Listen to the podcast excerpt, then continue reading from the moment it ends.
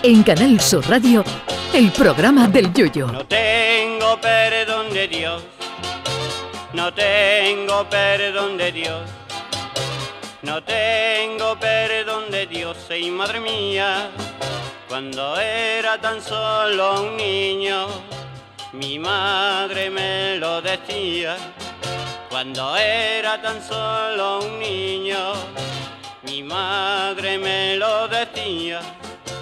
No tengo perdón de Dios, no tengo perdón de Dios, no tengo perdón de Dios. Perdóneme usted, madre mía, tengo yo un barquito velero que me queda en medio del duero. Tengo yo un barquito velero que me deja en medio del duero. Barquito, barco velero, llévame contigo a donde yo quiero. Barquito, barco velero, llévame contigo a la orilla del Duero.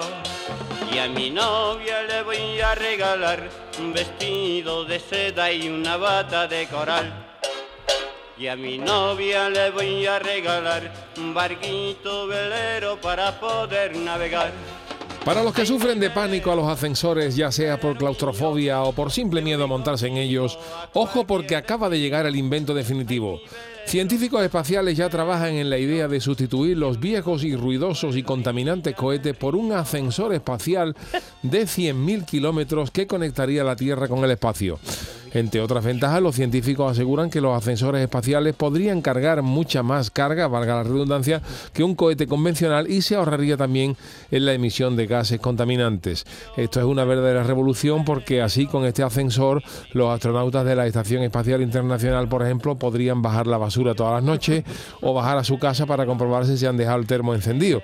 El ascensor espacial también permitiría a las tripulaciones espaciales eh, bajar al Mercadona si se quedan sin yogur o bajar a ver los partidos del Cádiz en directo y subirse luego.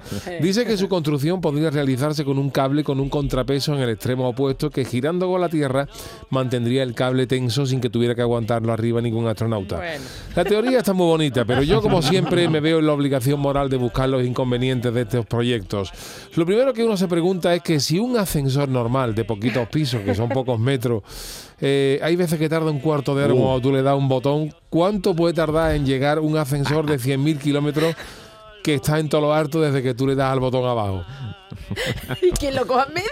Otra pregunta a tener en cuenta es quién te saca si el ascensor se para en el kilómetro 83.579. Es que no hemos pensado esto.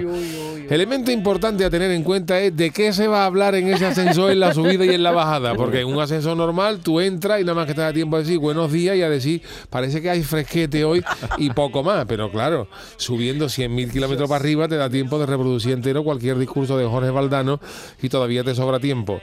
Quizás el elemento más peligroso de este ascensor eh, de esta longitud sea el que conocemos todos los ascensores normales, que es la escapada voluntaria o involuntaria de un cuesco de alguno de los ocupantes del mismo.